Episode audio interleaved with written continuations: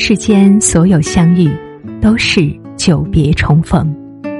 嘿，朋友你好，我是珊珊。无论你在世界的哪个地方，我都愿意在这个温柔的夜色中，点一盏心灯，温暖你。欢迎收听《珊珊夜读》。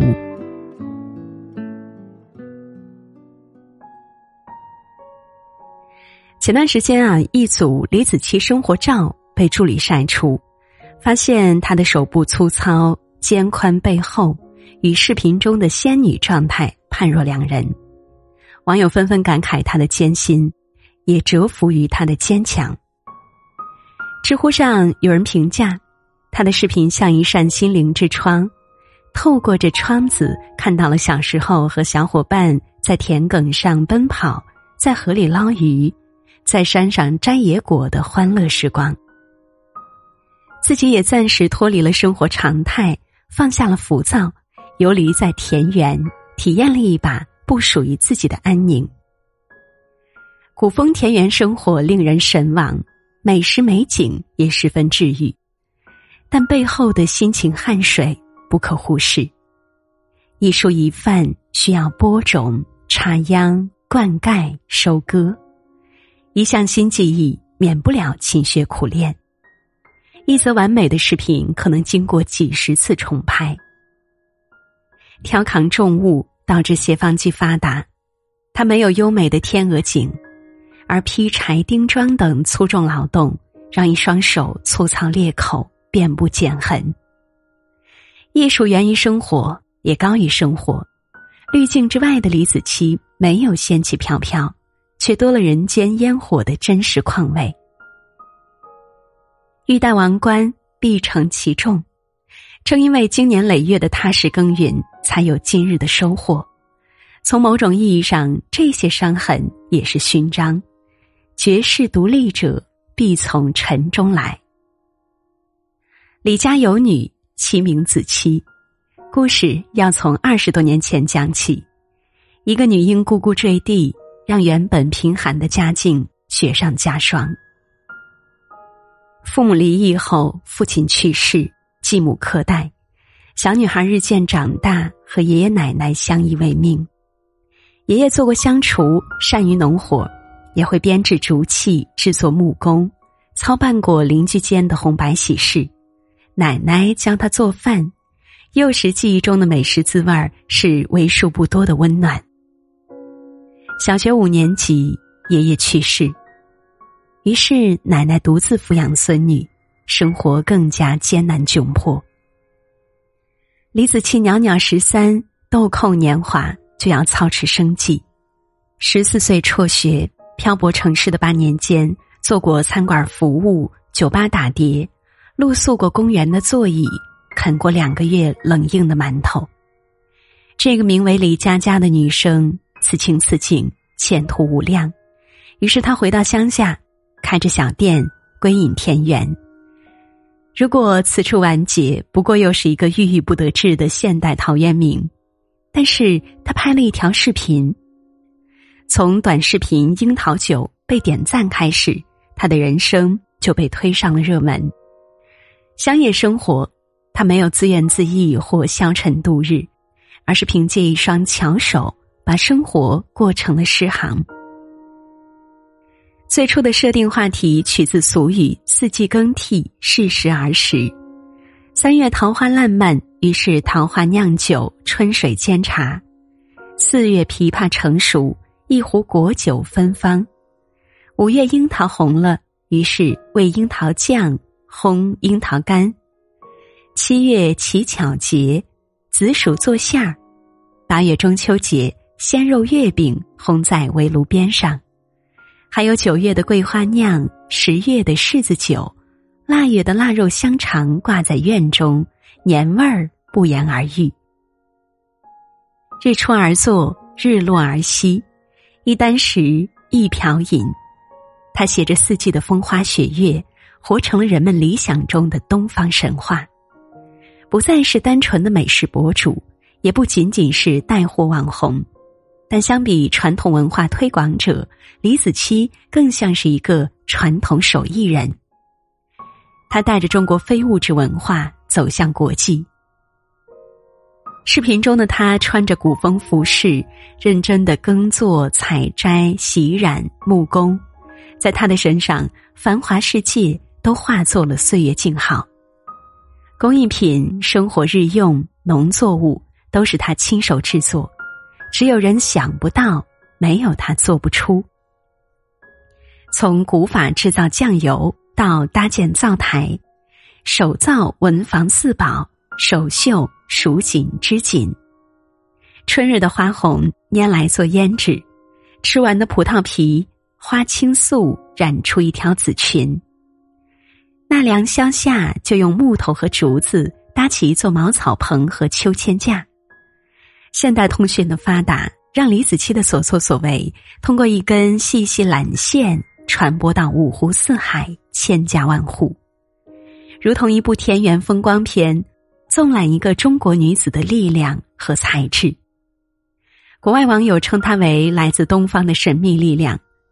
二零一六年，短视频兰州牛肉面全网播放量五千万，点赞六十万。二零一七年，短视频秋千全网播放量八千万，点赞超过一百万。二零一八年海外运营三个月，李子柒原创短视频获得 YouTube 银牌奖，粉丝数破了一百万。汉装、面包窑、芋头饭等作品在 Facebook 获得数百万的播放量。二零一九年八月，获得超级红人节的最具人气博主奖、年度最具商业价值红人奖。获得中国新闻周刊影响力人物荣誉盛典的年度文化传播人物奖，人民日报、新华社、央视新闻也相继点名好评。文化走出去，期待更多李子柒，读懂李子柒，此中有真意。二零二零年一月一日，李子柒入选《中国妇女报》二零一九十大女性人物。二零二零年五月十九日，李子柒担任首批中国农民丰收节推广大使。盛名蜂拥而至，随之而来的是质疑、诋毁。一夜爆红的李子柒，每天打开信息框就是几十上百个广告商预约，还有数不清的围攻谩骂。因为不断受到骚扰，迫于舆论压力，他停更过一段时间，怕奶奶受到伤害。但他终于不再孤军奋战，最开始的主战场是视频平台美拍，之后进入微博美食频道，再后来成立子期文化传播公司，持股百分之四十九。他终于拥有了一位网络红人必备的专业团队和流量支持，而内容团队也只有寥寥数人，九七年的助理以及一位摄影师。视频内容仍然由他全权负责，只是商业开发的问题不用再焦头烂额。李子柒更加专注的投入诗意赛道，回顾多年，他从未放弃学习，自学拍摄剪辑，积累两万零八百八十一条素材，足踏两百六十多公里山路，高处俯拍的角度，他爬上树，用树杈固定机位。再返回原地，花了一个月，特意去兰州拜师学习兰州牛肉拉面，拍摄两百次，用掉二十斤面粉，手指还被几十斤的重物砸伤，带伤口还要继续操作按键。换成旁人，也许早就放弃了，但他是李子柒，不怕苦，不怕累，只想精益求精。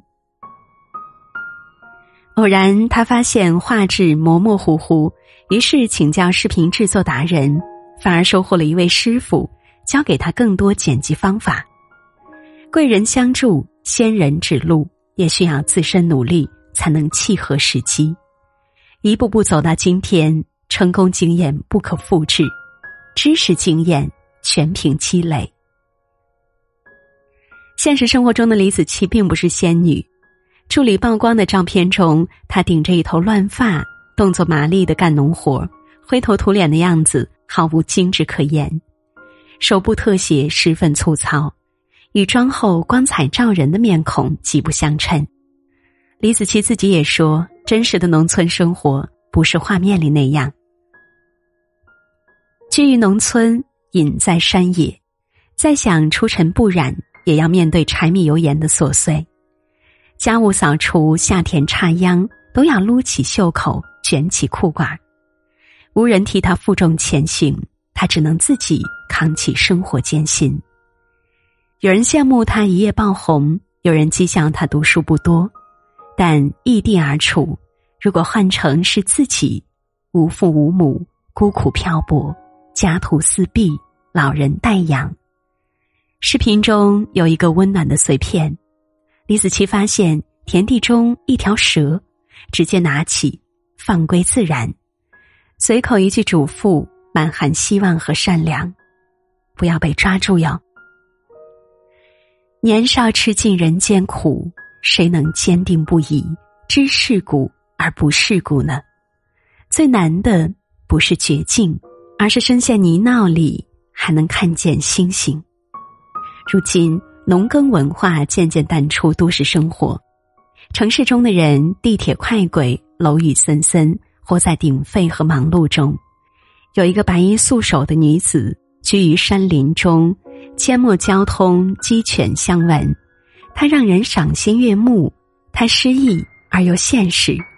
她说：“我是一个财迷，我最怕出了事，亲人生病需要花钱，而我拿不出钱。”西晋时，杜预手若雪写道：“以剑为尺，其人方愤；以拙为汉，其人乃进。无医者自强，世所破焉。”他谋生谋业、传播传统文化的同时，不忘用公益回报世界。只因为曾经被光芒照亮，也用光芒照亮他人。历经劫难。遍尝百味，仍守初心。它存在的最大的意义，或许便是让人相信，执着于本心，终会有所获。点个再看，愿我们都能够坚守初心，活出最好的自己。在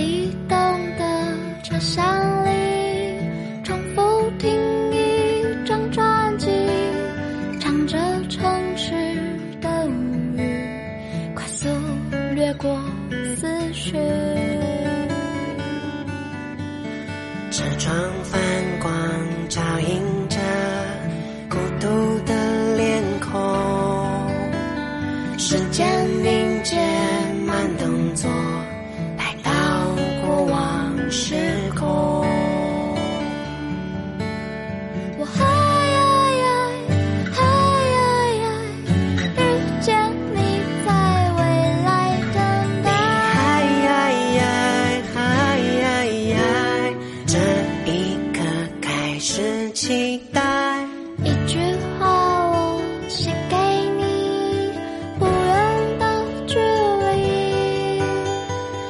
进心里的抽屉，亿万光年，你开启。